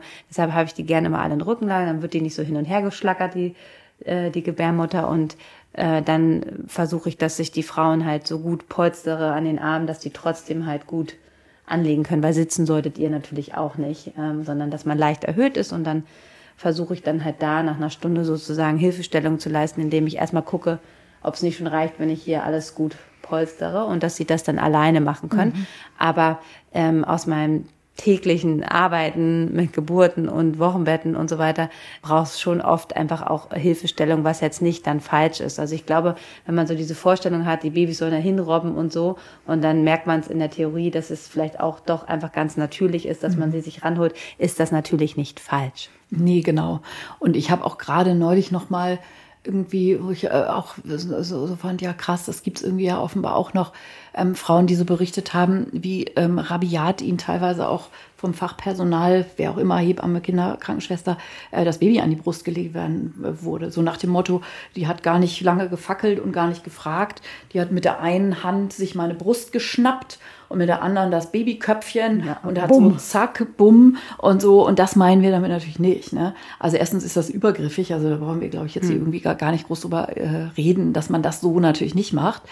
Ähm, aber manchmal ist es auch, also finde ich es auch wichtig, den Frauen wirklich nochmal diese feinen Signale, die ein Baby zeigt, auch nochmal zu erklären. Weil man hat das ja auch manchmal, dann kommt man, also jetzt, ich skippe jetzt mal ein paar Tage, vier Tage äh, später zum Hausbesuch nach Hause und dann fragt man so, hm, wann hat denn dein Baby das letzte Mal getrunken? Irgendwie einen Tag zu Hause, die, die Leute, ja, gestern Abend. Und ich so, ah, okay, ja, es hat zwar zwischendurch immer mal geweint und dann haben wir es auch probiert, aber es wollte irgendwie nicht. Also, dass man dann einfach auch nochmal klar sagt, na, ich glaube schon, es wollte, aber es konnte das noch nicht so alleine. Ne? Es mhm. hat es versucht, aber beide waren sozusagen noch so unbeholfen miteinander, ähm, dass es dann einfach nicht daran gefruchtet ist, dass das Baby auch dann wirklich an der Brust gelandet ist. Also das erlebe ich jetzt nicht häufig, aber schon auch manchmal, dass man nochmal den Leuten auch klar sagen muss, guck mal, wenn es das macht, das ist schon ein feines Hungerzeichen. Es mhm. ist nicht immer, das Kind brüllt ab Spieß, ah, es hat Hunger, sondern diese Feinzeichen von Hunger, wirklich dieses Schreien ist das letzte Zeichen mhm. von Hunger. Wirklich so, ja. ne? Aber manchmal, ach, ach so, ach guck mal, ja stimmt, jetzt wo ich sehe, aha, deshalb auch so, ne? Diese Videos helfen einfach auch bei solchen Sachen, einfach, dass man das mal sieht. Wie sieht denn, wie sehen denn Feinzeichen des Hungers aus, wenn man die selber noch nie ähm, gesehen hat? Und man ja dann, sie fummelt ja an dem BH rum. Findet eine Haarspange von ihrer Tochter. Hm, okay. So, ähm, genau, also das so zur, zur, zur aktiven oder wenigen aktiven Hilfe. Also wir sind als Fachperson natürlich auch dafür da, euch das einfach auch einmal zu zeigen. Ja. Ne? Dass man einfach so, ne, guck mal hier und so kannst du deinem Baby helfen ähm, ist auch gut zu halten, weil sowohl die Mutter, das hast du ja eben schon äh, erklärt, als auch das Baby müssen ja in erster Linie bequem sein, äh, um überhaupt trinken zu können. Ne, so auf halb acht und irgendwie so geht das eben nicht. Und das, deshalb ist es häufig hilfreich, dass die einem solche Dinge dann auch nochmal zeigt. Ja, und diese, diese Idealvorstellung, das Kind krabbelt zur Brust, das auf jeden Fall ja. Und man fördert das Bonding, aber ihr werdet merken, dass man sich auch dann einfach rannimmt und ihr kuschelt und dann anlegt. Wichtig ist aber für einen für einen guten Stillstand ist das in genau in diesen ersten zwei Stunden, dass das Kind einmal wirklich gut getrunken haben sollte an eurer Brust. Und das ist schon mal der erste Grundstein für einen guten Stillstart äh, für die nächsten Tage, wenn das Kind ähm, nach der Geburt, also im Kreiser oder bei der Hausgeburt, im Geburtshaus, wo auch immer, einmal gut getrunken hat, dann weiß ich schon mal, okay, gut, das hat jetzt schon mal funktioniert. Das wissen wir. Es gibt natürlich auch sehr lange Geburten, ähm, Geburten, wo vielleicht auch ähm, viele Schmerzmittel oder einfach Medikamente gegeben werden, dass manchmal auch die Kinder davon sehr erschöpft sind und man merkt halt, die können noch gar nicht. Ne? Mhm. Dann ist es aber ganz wichtig, dass, wenn es dann in den ersten zwei Stunden nicht, dass man da ganz wirklich haargenau guckt, dass man nicht zu viel Zeit in den Raum lassen sollte, dass man immer wieder das Kind animiert. Also am besten bleibt man dann im Hautkontakt, weil so riecht es euch am besten, wenn es dann irgendwo fest eingewickelt in irgendwie im Beistellbettchen liegt dann ähm, bringt das halt nichts. Also es ist total wichtig und das war früher auch so ein bisschen anders, dass man auch in den ersten 24 Stunden so oft, wie das Kind auch will, es auch anlegt. Und wenn es sich nicht meldet, man sich's ranholt. Also ihr solltet sehr viel Hautkontakt mit dem Kind sein, damit ihr es ganz oft an eure Brust legt. Das ist ganz, ganz wichtig, weil da heißt es ja oft so, wenn das Kind einmal getrunken hat nach der Brust, jetzt braucht es erstmal acht Stunden nicht trinken, hm, das ist mhm. eigentlich eher nicht so gut, sondern wieder gucken nach drei Stunden, wenn es dann drei Stunden geschlafen hat, lege ich es jetzt mal wieder an, biete es auch ja. aktiv ja. an, weil euer Kind wird es nicht, noch nicht aktiv ja. tun. Also es gibt welche, aber ja. es gibt auch viele, die es nicht tun. Finde ich auch, das ist auch manchmal so ein Missverständnis, ne? dass man natürlich überall im Internet liest. Es schläft so schön. Ähm, genau, es schläft so schön und dann hat man im Internet gelesen, dass das Kind äh, Angebot und Nachfrageregeln dann das und dass das Baby das ja selber auch als kompetentes Baby natürlich merkt und weiß. Aber in den ersten Lebenstagen ist gilt es schon so, dann gilt das nicht, ne? weil das Baby so, ich will mal sagen, gefordert und manchmal eben auch überfordert ist mit dem Ankommen auf dieser Welt. Also, ne, was du eben schon gesagt hast, das kommt da raus. Und dann ist ja hier kein Stein mehr auf dem anderen. Dann muss es ja plötzlich alles selber machen und es muss selber atmen und sein Herz-Kreislauf-System anders stabil halten. Es muss seine Leberfunktion ankurbeln, ähm, seine Wärmeregulation, so viele Sachen und die fordern einfach äh, so viel Energie, dass ein Kind einfach aus Erschöpfung sozusagen pennt. Und ihr selber könnt es nicht als Nicht-Fachperson ähm, unterscheiden, ob ein Kind einfach nur schläft, weil es unterzuckert ist oder weil es vielleicht eine beginnende Gelbsucht hat oder sowas. Und das sind einfach wichtige Aspekte, die ähm, einfach wenige Tropfen am Anfang. Da kommen wir dann jetzt vielleicht auch gleich ja, zu. Das, ne? das ist das Thema, Karin. Ist denn da was drin in der Brust? Ja, genau. Da kommt doch noch gar nichts. Da ist doch noch gar ne? nichts. Ne? So in den ersten Tagen hört man das ja gerne. Es gibt nee, direkt nach der Geburt. Wir sind noch direkt nach der Geburt. Karin, genau. ich leg jetzt an. Da kommt doch noch nichts raus. Genau. Und das sind, das stimmt eben nicht, weil dieses Kolostrum, diese Vormilch, die wird ja schon in der Schwangerschaft gebildet. Und das ist ganz wenig. Das ist nicht viel. Ähm, das sind vielleicht zwei Milliliter, vielleicht fünf Milliliter, vielleicht auch ein klitzekleines bisschen mehr, aber mehr eben nicht. Und die Natur, ne, kann man ja immer wieder nur sagen, wie schlau die ist. Die, ähm, wenn man das verkaufen könnte, nachmixen könnte, würde man ja, reich werden. Ja, natürlich. Weil das Kolostrum ja. ist pures Gold. So sieht's auch Platinum. aus. ja, genau. Sie, ne, diese, diese goldgelbe Farbe gibt dann ja, ähm, ne, also das ist sehr reichhaltig, vor allen Dingen eben reichhaltig an ähm, Eiweiß und eben an ähm, Immunglobulinen, an Enzymen, an Abwehrstoffen, an allen möglichen denkbaren. Also es würde eigentlich an jeder Hipsterbude verkauft werden hier in Berlin, wo es Säfte gibt. Das äh, Gelee Royal für für Babys. Genau, und es reicht eben, es ist sozusagen so ein hochkonzentriertes Zeugs, mhm. dass ein paar Tropfen reichen und die saugt das Baby sich aus eurem Busen raus und die kriegt es auch und die schluckt es runter und die sind eben auch wichtig, ach, für alles, ne? Also so die ganzen ersten Stoffwechselprozesse, also sie enthalten Leber, unterstützen Enzyme, enthalten bestimmte Stoffe, also die, so diese ähm, humanen Oligosaccharide, also so Stoffe, die. Muss gar nicht so kompliziert machen. Die, die eine erste Schutzimpfung. In, Innenseite auskleiden ja. vom Magen-Darm-Trakt, Schutzimpfung, schönes Wort. Also alles drin, was so ein Baby braucht. Wir halten uns kurz. Ja. Genau, also das ist die erste eigene Körperschutzimpfung, die ihr umsonst bekommt. Und kleiner kurzer Abstecher, ich mache das sogar, es gibt ja auch mal Frauen, die sich gegen das Stillen ja. entscheiden. Aber ähm, da bespreche ich mal mit ihnen, das würde ich, da sage ja. ich immer, nach der Geburt, lass uns bitte das Kolostrum einmal ausstreichen, auch wenn du nicht stillen möchtest. Aber das ist einfach the, the hot shit.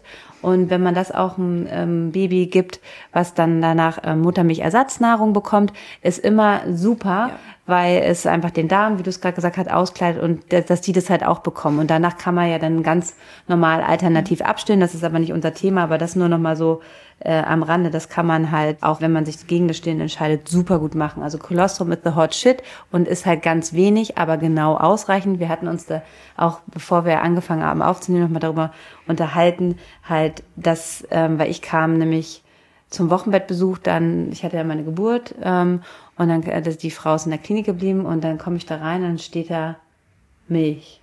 In der und, Flasche. Oh, ich hatte schon wieder so, ich hatte schon wieder so einen Hals, ne, weil die Wochenbettstation war voll und dann musste ich sie auf die gynäkologische Station verlegen. Das heißt, da sind halt Krankenschwestern, klar, die haben auch so ein bisschen Ahnung von Stillen, aber und ich war schon wieder, mein, mein Puls war auf eine Art, musste ich mir erst so, ah, oh, wieso habt ihr denn äh, ähm, hier was dazugegeben? Weil die hatte einfach schon so viel Milch im Kreis. Also ich habe das ja gemerkt, die hat super gut getrunken.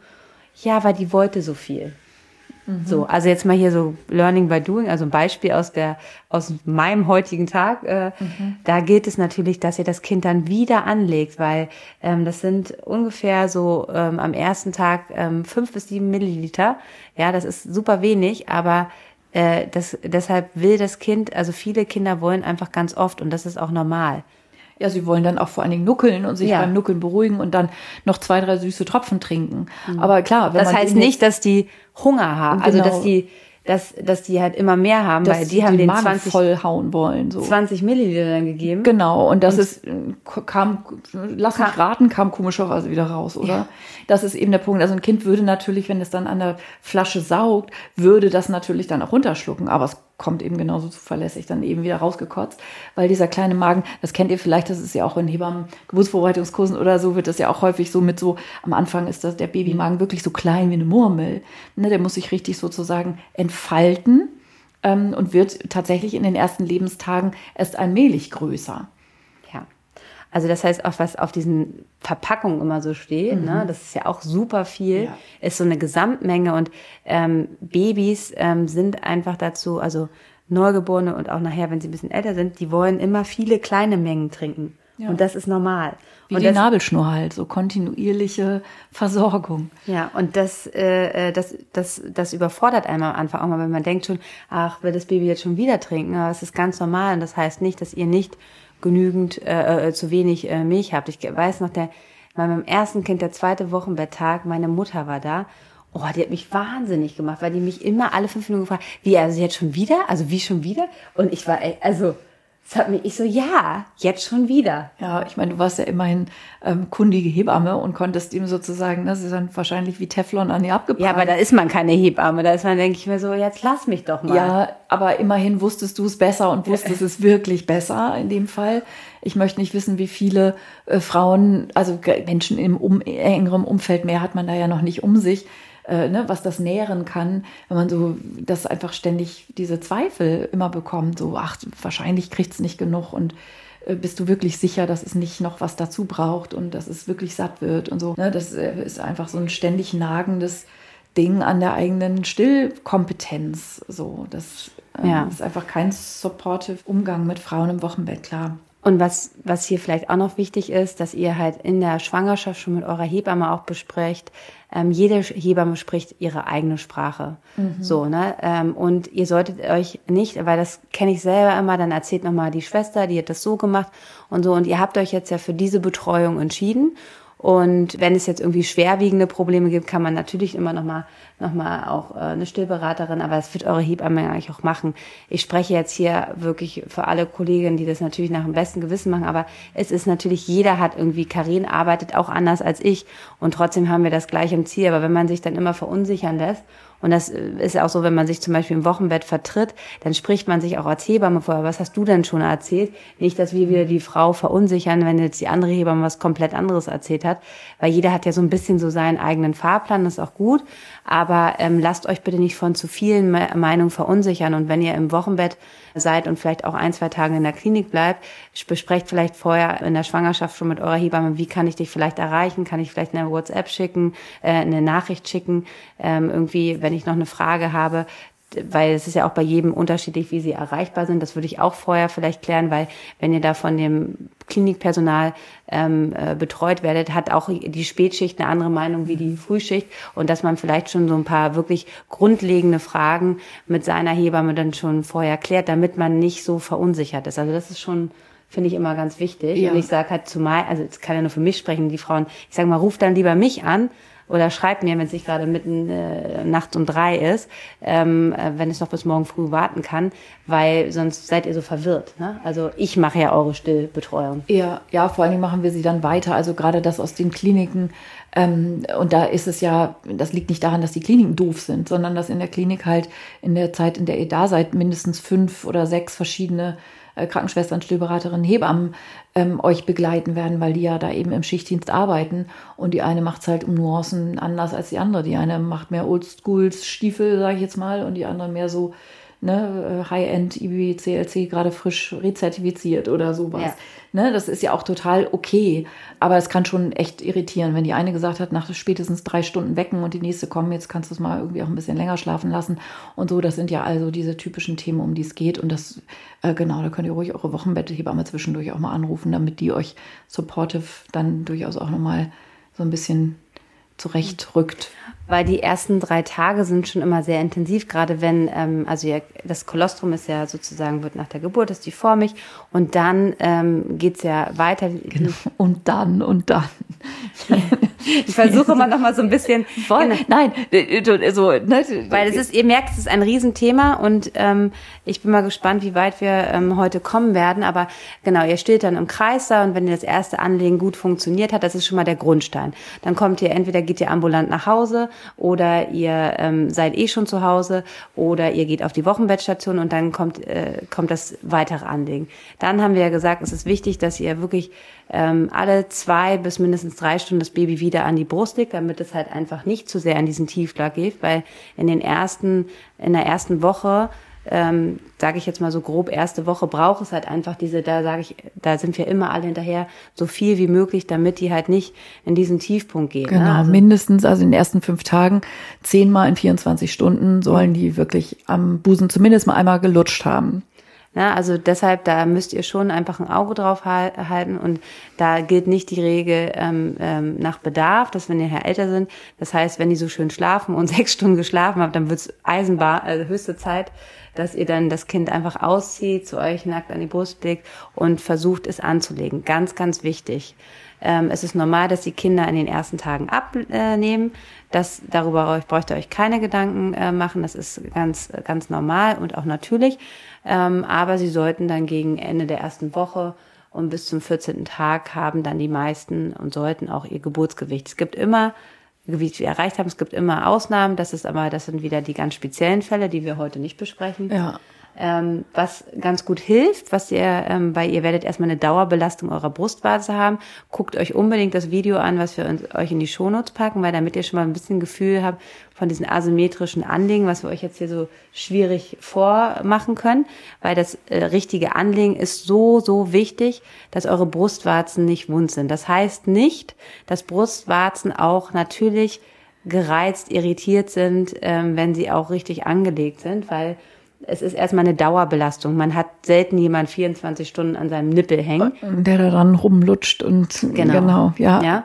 Und das, das ist auch normal, aber es sollten natürlich nochmal das Anlegen immer wieder korrigiert werden, um das halt noch besser hinzukriegen. Weil ihr müsst euch vorstellen, die Brustwarze soll nicht vorne, wo die Zahnleiste, also der, der harte Gaumen ist, sondern soll hinten wirklich im weichen Gaumen landen und dann wird die gemolken. Und wenn die gleich da hinten inne äh, äh, dran ist, dann geht die auch nicht kaputt. Meistens geht sie kaputt, wenn man die Kinder ähm, sie so ranziehen, also wenn die so so so einziehen, ne, dann geht sie kaputt, auch durch die Lippen. Sie geht kaputt, wenn man die Kinder nicht, ähm, wenn man sie einfach so abzieht und also wenn ihr sie abdockt, ne, dass ihr da auch mal das Vakuum vorher löst, das könnt ihr mit einem kleinen Finger machen in den Mundwinkel, so dass ihr das nicht einfach so abzieht. Das, da werden auch immer wieder entstehen so kleine Mikroverletzungen, die nachher im Gesamten dann die Brustwarze sehr wund machen. Und was ein ganz guter Tipp ist, ist, dass ihr, bevor ihr euer Baby anlegt, erstmal ist es gut, äh, dass ihr so ein paar Tropfen von eurer Vormilch ausstreicht, also so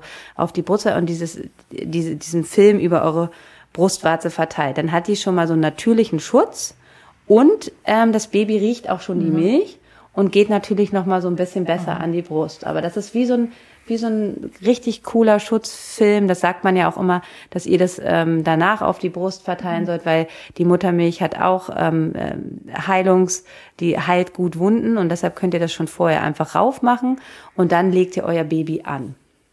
Genau, eigentlich wollte ich mit diesem und dann und dann sollte das ein Trommelwirbel sein und ich dachte, du steigst drauf ein, weil ich dachte, du willst jetzt über den Milcheinschuss reden. So, aber nee, wunderbar. ich, bin, ich, bin, ich bin schon hier, Ja. dass man, weil man da ja, da, da Voll. ich habe es gestern, also heute Morgen schon beim Wochenbettbesuch äh, gehabt, dass es auch dann einfach, gerade wenn man nachts müde ist, also Brustwarzen sind auch meistens dann wund, dann so die erste Nacht ist. Ja, und äh, also ne, oft ist es ja auch, also so diese Idee, was du gerade gesagt hast, eine Brustwarze wird nur wund, wenn das Kind falsch dran gesaugt hat. Also das ist auf jeden Fall ein Faktor. Also man sollte auf jeden Fall gucken, dass das Baby richtig ansaugt und die Brustwarze richtig im Mund hat und ne, seine Saugtechnik so macht, dass Brustwarzen schon geschehen kann. Aber manchmal werden Brustwarzen auch mindestens, ich will mal sagen, empfindlich. Ähm, äh, auch wenn man alles richtig macht. Also ich hatte immer auch so ein bisschen angeschrabbelte Brustwarzen in den ersten Tagen meiner Stillzeit, weil manchmal wird es ja auch so vermittelt oder steht so in Büchern, dass es immer ein Zeichen davon ist, dass Hallo man auf irgendwas macht. Instagram gerade Ja, immer so. genau. Also, Also, ne, bitte, ich, ähm, ähm, ich will jetzt hier nicht abkotzen, aber wo ich auch mal denke so, mh, okay, wollen wir die Kirche mal im Dorf lassen? Mhm. Also ich sehe jeden Tag äh, Stillanfänge und ähm, ich bin akribisch, bin ich da wirklich, dass Ja. die ordentlich anlegen, dass man das immer wieder lernt. Aber es gibt auch immer Situationen, da haut man das einfach ran, das Ruhe Mhm. und dann werden sie äh, oder sie sind auch richtig angelegt und sie sind trotzdem einfach minimal verletzt, Ja. weil das natürlich einfach eine Dauerbelastung ist. Deshalb, weil, und dann fühlen sich ja gleich alle Frauen oder viele Frauen so, oh Gott, ich mache das falsch Ja. und Ne, das ist ein Übungsprozess und ihr werdet es mit jedem Tag besser machen und es wird mit jedem Tag auch einfach weniger wehtun. Und am Anfang ist das halt schon auch so ein bisschen so, Ja, das meinte ich ganz am Anfang, ne, dass man, wenn man dann irgendwie nach drei Tagen denkt, wie und stillen soll jetzt so kuschelig und romantisch sein, also da fließt bei mir kein Oxytocin, da rollen sich mir die Fußnägel hoch, so doll wie tut das. Ne, und das ist wirklich, also die Brustwarzen sind einfach eine der empfindlichsten Körperzonen überhaupt und wenn da so ein bisschen was nur angeschrabbelt ist, dann tut das einfach richtig weh und so bleibt es aber eben nicht, ne, also diese vorübergehende Reizung ist wirklich eine Sache von ähm, wenigen Tagen, wenn das Baby richtig trinkt, ist das so, dann geht es nach einigen Tagen vorbei. Ähm, wenn man jetzt mal, wollen wir das irgendwie, das machen wir mal extra, oder? Wenn man jetzt mal Nee. vom Renault-Syndrom abs absieht. nee, wir machen alle still. Stillprobleme machen wir in einer anderen Hebammsalon-Folge. Wir, ähm, Sonst ihr habt kommen wir jetzt hier vom Hölzchen auf Stöckchen. Genau, wir, wir ähm, fangen jetzt weiter an, dass es dann nach ähm, ersten, zweiten und dann kommt es äh, sozusagen zur ähm, unter Volksmund bekannt der Milchanschuss. Genau. Ähm, das hört sich ja dann immer so an, ah, die Milch schießt als jetzt an. Also die letzten drei Tage hat das Kind gehungert. Ähm, das haben wir ja gerade schon erklärt. Da ist immer was in eurer Brust drin. Ähm, aber jetzt kommt es sozusagen zum ähm, ja sehr essentiell wichtigen Ereignis im Wochenbett. Ähm, das ist die initiale Brustdrüsenschwellung. Das heißt So nicht ist das Fachwort dafür. Das- ne? Das ist so initiale Brustdrüsenschwellung heißt auch das, was Milcheinschuss heißt. Und genau wie du sagst, ein Milcheinschuss ist halt so ein Wort mit einer gewissen Dramatik. Das wiederum ist ja dann äh, so, ne, so ein äh, durchaus auch ja angemessene Beschreibung für das, was ihr rein subjektiv empfindet. Weil da wacht man morgens auf und dann guckt man an sich runter und denkt so, oh mein Gott, wer hat mich denn da über, Nacht operiert? Äh, oder so. Und das ist einfach, plötzlich habt ihr einfach riesen pralle, große Brüste. Also sehr, bei sehr vielen Frauen ist das zumindest in dieser Drastik so. Und ähm, dann ist Das einfach ist eine Sache, die wirklich so oft auch vom Kind, äh, wenn man schon ein, zwei Kinder hat ähm, Ja, und die dann einfach äh, trinken, Ja. äh, dann wird es besser. Ja. Und auch wenn man halt wirklich diese vielen kleinen Mahlzeiten macht, dann ist der manchmal auch einfach nicht so so krass. Ne? Ja. Also bloß wenn man so eine großen Stillabstände hat und dann kommt dieser äh, ähm, diese initiale Brustdrüsenschwellung, ich mag, ähm, dann ist es oft einfach sehr krass. Aber das wird bei vielen äh, mit Kind zwei, drei, vier auf jeden Fall besser. Ja, und auch ne, Frauen, die eher kleine Brüste haben, wo das Verhältnis von Drüsengewebe zu Fettgewebe halt mehr, so ist das, also eine Frau mit einem A-Körbchen kann ja ihr Kind auch satt stillen. Vielleicht auch nochmal eine wichtige äh, Info an der Stelle, dass man irgendwie sagt, ich habe so kleine Brüste, da wird doch niemals ein Baby von satt, da können auch Zwillinge von. Das, wir alle. Ähm, Nein, die, also ich liebe das einfach, weil es immer alle denken, die haben ja. nicht genug äh, Milch und die haben eigentlich immer richtig gut Ja, Milch. genau, weil die haben einfach, also so, ne, jede Brust ist super, so wie sie ist. Einfach nur die Message an, die, an dieser Stelle Frauen, die sich irgendwie defizitär fühlen, weil sie immer schon dachten, sie haben so kleine Brüste und ob das wohl reicht. Wie gesagt, ihr könnt damit Zwillinge stillen, weil ihr einfach verhältnismäßig viel Drüsengewebe habt und deshalb haben diese Frauen häufig einen dolleren Milcheinschuss als Frauen mit eher größeren Brüsten, wo drumherum sozusagen so ein bisschen mehr Fettgewebe ist. Aber auch das ist super unterschiedlich. Es gibt einfach Frauen, die sagen, Milcheinschuss so richtig hatte ich den nicht. Meine Brüste wurden einfach ein bisschen schwer und, und warm. Das ist ja auch häufig auch so ein mhm. Symptom. Aber haben jetzt nicht so das Gefühl, sie haben da echt so wie kleine Kirschkernkissen, also so dieses wirklich super pralle, wie Kieselsteine, Beton. Beton. Auch da wieder diese initiale Brustdrüsenschwellung gibt es in allen Formen und Farben. Ja, und es ist halt nicht nur Milch, sondern das ist einfach eine ähm, erhöhte Durchblutung. Ihr habt äh, ganz viel Lymphflüssigkeit, die da ist und die macht halt, dass diese Brüste so richtig prall sind. Durch den Östrogenabsturz ja. nach der Geburt. Ne? Also dadurch, dass das Östrogen von himmelhoch jauchzend nach unten in den Keller rauscht. ja. Das ist letztlich so, so ein bisschen in klein haben einige Frauen das ja auch vor ihrer Periode. Das ist Fall. ja auch der Östrogenabsturz, so dass man so diese Brustspannen hat. Das ist sozusagen das in klein, was hormonell betrachtet bei einem, ähm, bei einem Milcheinschuss passiert, dass man einfach ähm, so eine hormoninitiierte Schwellung des Drüsengewebes hat. Das ist nicht viel Milch, genau. Sind nicht zwei Liter Milch rechts und links, die ihr da jetzt plötzlich habt, sondern, sondern halt das Gewebe drumherum, was so prall ah, ich habe auch gerade geschwollen ist. Ich habe auch gerade bei der anderen Geburt von dieser Woche haben wir auch gerade eine ordentliche mhm. ähm, initiale Brustdrüsenschwellung. Ähm, und ihr wollt jetzt wahrscheinlich wissen, was man da gut machen kann. Ähm, am Anfang ist es ja so, ähm, also in den ersten zwei Tagen, wo halt noch nicht weniger Milch da ist, ist da ist es total wichtig, dass ihr immer zwischen den Brustwarzen auch schnell hin und her wechselt, äh, äh Brust, also zwischen den Brüsten schnell hin und her wechselt beim Anlegen.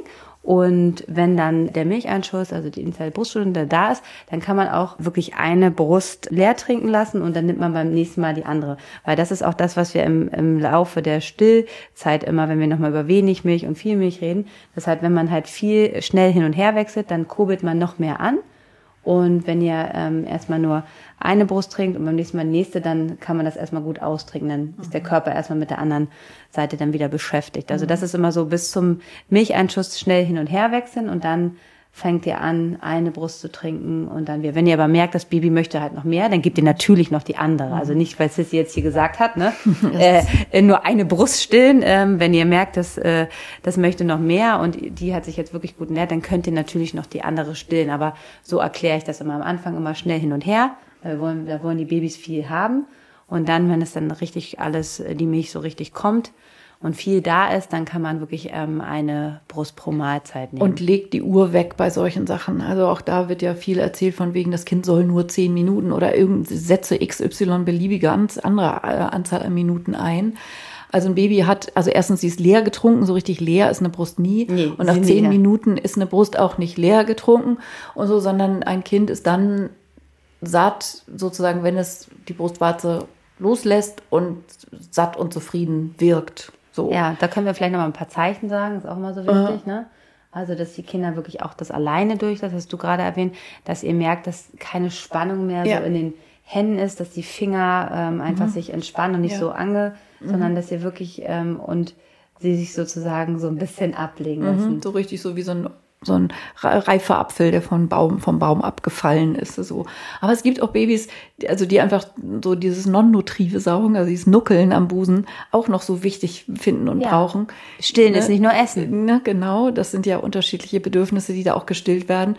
Ähm, es gibt auch Babys, die fallen quasi nie, nie ab. ab. Die, die schlafen nur mit Brustwarze im Mund und so. Sowas gibt's auch, darüber können wir auch nochmal irgendwann irgendwie sprechen. Aber genau, also wenn wir immer so von Zeichen reden, dann heißt es nie, so muss das sein, sondern so ist es bei vielen Babys. Und dann gibt es natürlich auch immer wieder die Ausnahmen. Das heißt aber nicht, dass man sie dann fünf Meter weglegen kann.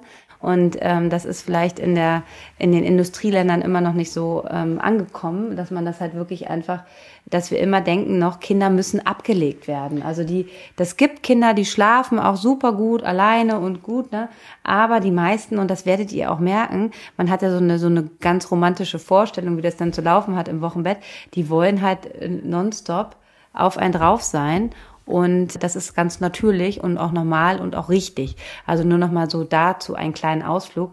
Das heißt, ähm, vor dem Stillen ist auch nach dem Stillen. Also ihr werdet nicht so viel Zeit haben, weil Karin hat gerade schon ganz gut gesagt, also einige sind halt schnell, andere brauchen wirklich lange.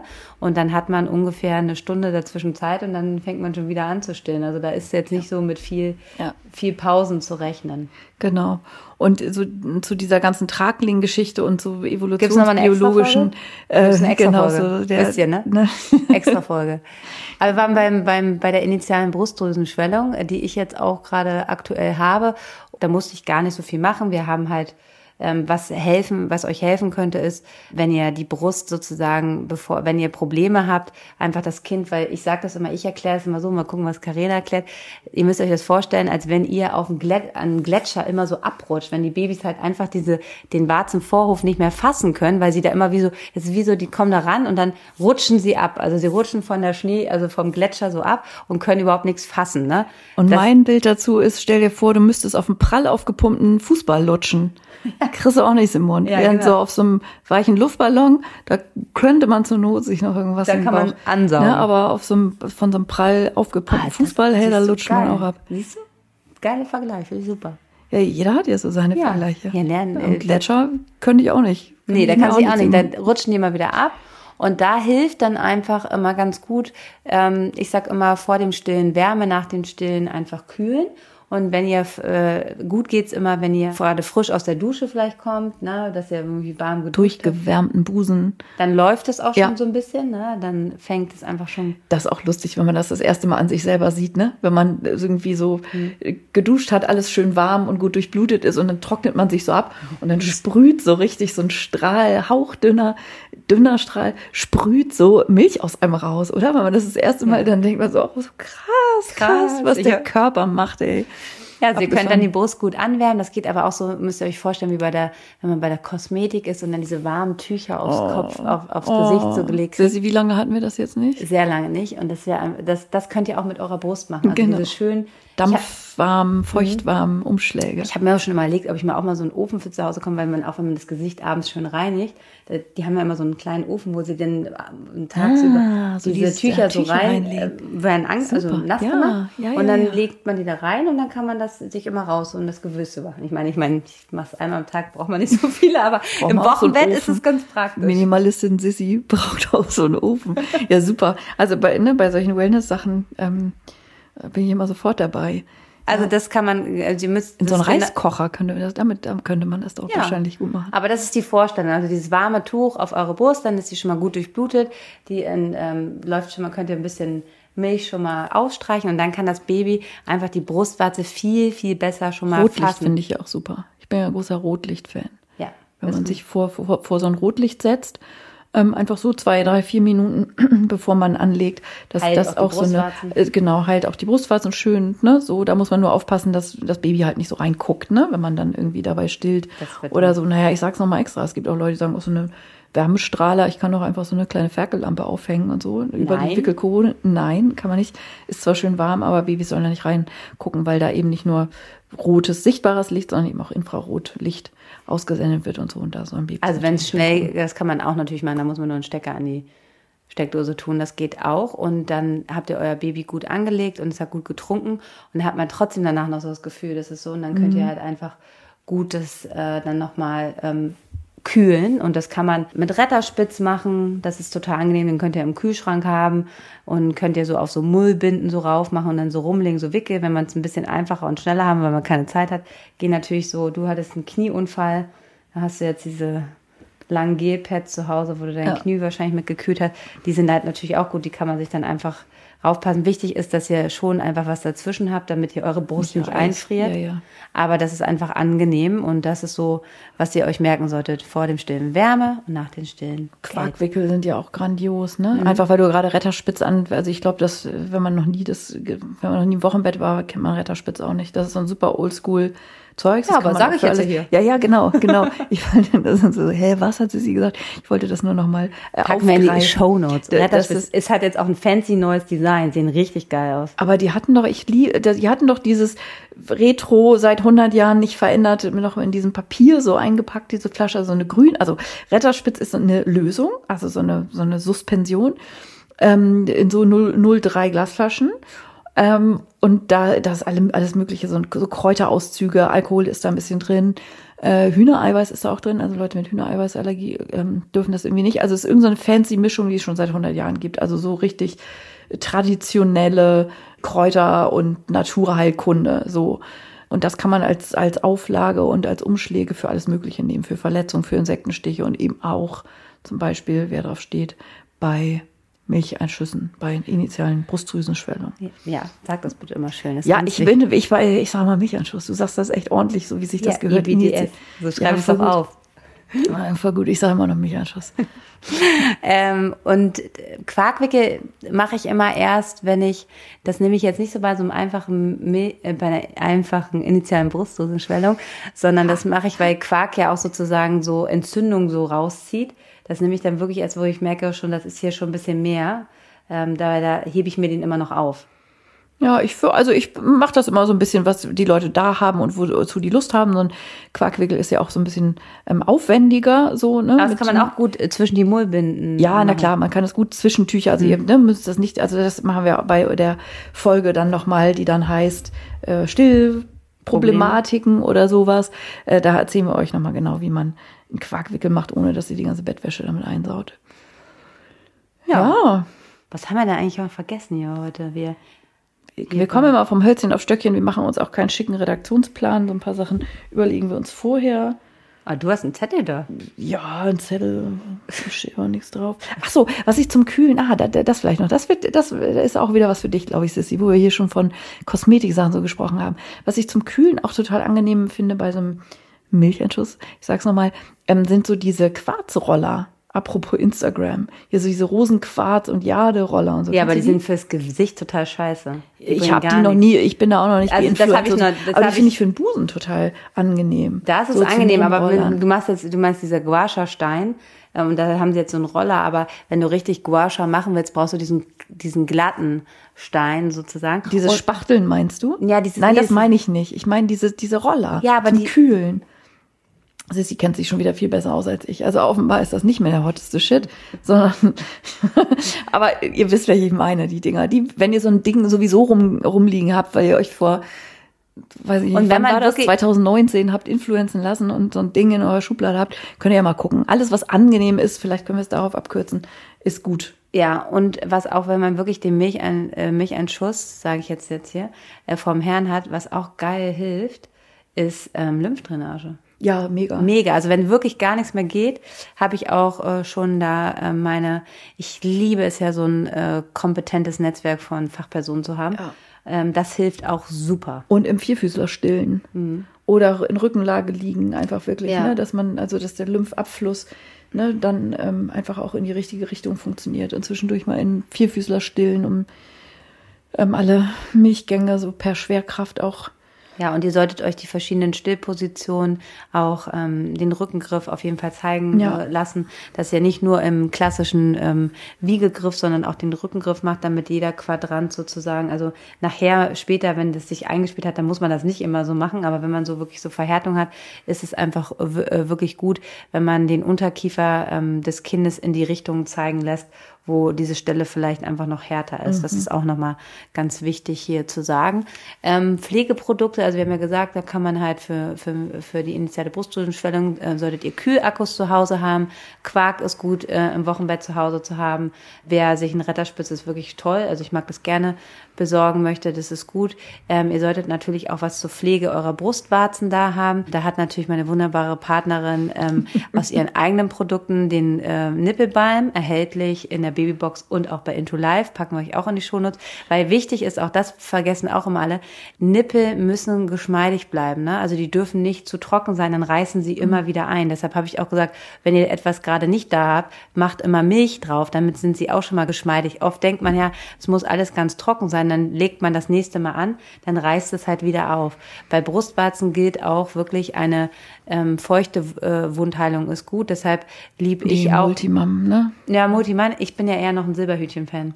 Ah ja, du, ich äh, guck, da sind wir wieder. Ich klar, also ne, Silberhütchen kenne ich natürlich und ich habe auch ein so ein Ding rumfliegen, aber das ist so dein Ding. Ich finde ja Multimam, diese, also Multimam sind so Kom Kompressen, die heißen so, ne? Die sind sozusagen eben mit so einem Hydrogel-Zeugs ja. getränkt, die man so drauflegt. Mache habe ich auch, benutze ich auch. Ähm, bei Multimam habe ich es nur ganz oft schon gehabt, dass, ähm, oh, und das habe ich auch mit ähm, den Stillberater auch dass die auch manchmal zu sehr aufweichen. Mhm, weil die wenn man das zu viel nimmt, wenn ne? die ja. zu lange drauf aufweichen und dass dann natürlich da wiederum auch gerne ein Pilz entstehen kann. Mhm. Also es ist alles so ein bisschen immer so, ähm, da finde ich dann schon Nippelbalm einfach äh, besser. Ähm, und wenn man die halt einfach, wenn man das erklärt, dass man dann auch mal wechselt. Und bei den Silberhütchen, finde ich, habe ich gestern gerade angekaut, weil nachts hat sie nicht so gut angelegt. Nur Muttermilch und das Silberhütchen drauf. Und es ist halt einfach krass. Mhm. Ja, ja. Also, also so, ne, das ist halt wirklich krass. Aber das ist einfach sozusagen mein Minimalistinnenherz, was dann sagt, ähm, ne, müssen alle Frauen sich so ein Ding kaufen nee, für. M -m. Ich sag immer, dass man die erst im Wochenbett äh, sich kaufen sollte, weil wenn man das auch wirklich braucht, weil das sind einfach 39 genau. äh, Euro. Die würde ich mir jetzt nicht schon äh, vorher äh, kaufen, aber wenn ihr merkt, so, das ist ja schnell beschafft, dann ist das wirklich ja. gut. Also ich habe das jetzt bei den beiden, die ich jetzt gerade betreue im Wochenbett, da haben wir das auch jetzt gerade, habe ich das mitgebracht. Ja. Ich wollte vielleicht noch kurz was sagen zu den Cremes. Da werden ja auch verschiedene Tipps immer rumgereicht und warum mein Nippelbalm überhaupt Nippelbalm heißt oder warum es den überhaupt gibt und was da drin ist. Also die, die, die meisten Stillcremes, die enthalten Lanolin und das enthalten die nicht umsonst. Also das hat einen Grund. Von anderen Firmen gibt's ja auch äh, ne, verschiedene äh, andere äh, Sorten mit Lanolin drin. Und Lanolin ist ja eben nicht vegan, weil es vom Schaf kommt, aber es ist eben dem menschlichen Hautfett sehr ähnlich. Und es hat in Studien, also wo man eben geguckt hat, macht das überhaupt was, wenn man was auf die Brustwarzen drauf ähm, tut, ist Lanolin das einzige, was sozusagen einen positiv nachgewiesenen Effekt hat in den Studien, die ich dazu kenne.